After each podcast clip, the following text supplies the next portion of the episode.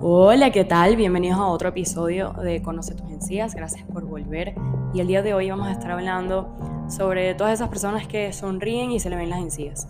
Esto es algo que está muy en tendencia porque, mm, pues evidentemente por las redes sociales, nos han dado a entender que internalizar también que, bueno, ay mira, es que entonces a mí también se me notan las encías cuando sonrío, cuando hablo, cuando estoy en estado de reposo sin decir absolutamente nada.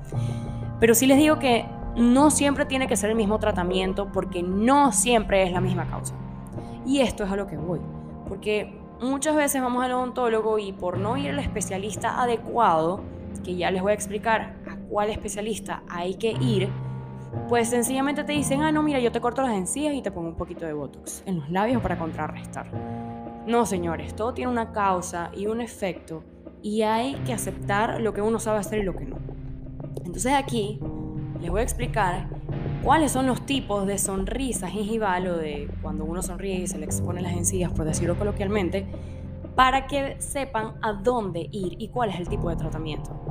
Por ejemplo, el primero más común que no muchos lo saben diagnosticar, yo solamente lo supe diagnosticar una vez que hice la especialidad de las encías, se llama erupción pasiva alterada. ¿Qué quiere decir esto? Desglosando la palabra, es que desde pequeños los dientes van emergiendo poco a poco, ¿ok? Cuando tenemos seis meses van saliendo los de abajo, del medio, cuando tenemos seis años empiezan a salir los que están de leche para salir los de hueso y así sucesivamente hasta que llegan a su posición de contacto los de arriba con los de abajo, ¿sí? ¿Qué pasa? A veces el diente no sale, no erupciona, no exfolia de la manera adecuada. Se queda un poquito estancado. Entonces cuando no sale bien a través del hueso, da la ilusión óptica de como si el diente estuviese más corto de lo normal. Pero en realidad el diente está ahí completo. ¿Y qué es lo que hay que hacer? Hay que cortar encía y cortar hueso. Y muchas veces esta es la razón por la cual la gente va al odontólogo y dice, ah, no, sí, me cortaron encías, pero tengo que volver a ir porque me volvieron a crecer. Obviamente te van a volver a crecer, porque la distancia entre el hueso y la encía cumple con unos parámetros biológicos necesarios de barrera de protección que si no se cumplen, pues no estamos haciendo absolutamente nada. Por eso siempre he dicho zapateros o zapatos y no es por desprestigiar las otras especialidades, sino que yo no me voy a meter, por ejemplo, a hacer un tratamiento de conducto, no porque no lo sepa hacer, sino porque no lo voy a hacer tan bien como una persona que se dedique a esto y que haya hecho un posgrado afín. ¿Cuál es la otra causa de esta sonrisa gingival? De estas personas que sonríen y se le ven mucho las encías. Porque el labio está muy corto. Y también puede ser porque tiene una hipermovilidad, porque cuando sonríen, tiene una hipermovilidad, sonríe exagerado, no es que sonríe exagerado, sino que el diente se sobreestimula a contraerse y háganlo frente al espejo, sonrían y van a ver cómo el labio superior se va a retraer, se va a posicionar hacia arriba y va a exponer los dientes. A veces esta hipermovilidad lo que genera es pues que entonces enseñas más encía de lo normal. Y en estos casos no hay que hacer corte de encía, hay que atacar directamente al labio.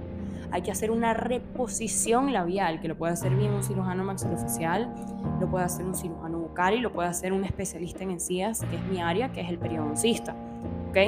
También se puede deber a que, bueno, la proporción de la corona no es la adecuada y aquí sí pudiésemos hacer una especie de interconsulta con el protecista y un remodelado de encías si nos lo permite en realidad todas las proporciones de la boca.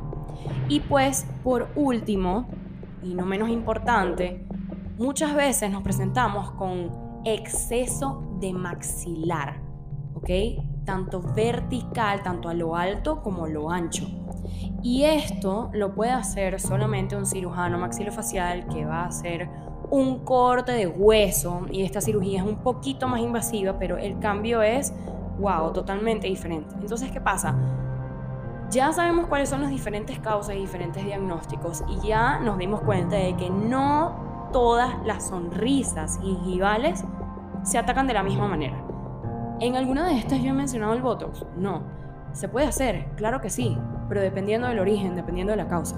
Señores, muchísimas gracias, me extendí un poco más de lo normal. Gracias por escucharme. Ya ustedes saben, no se dejen joder.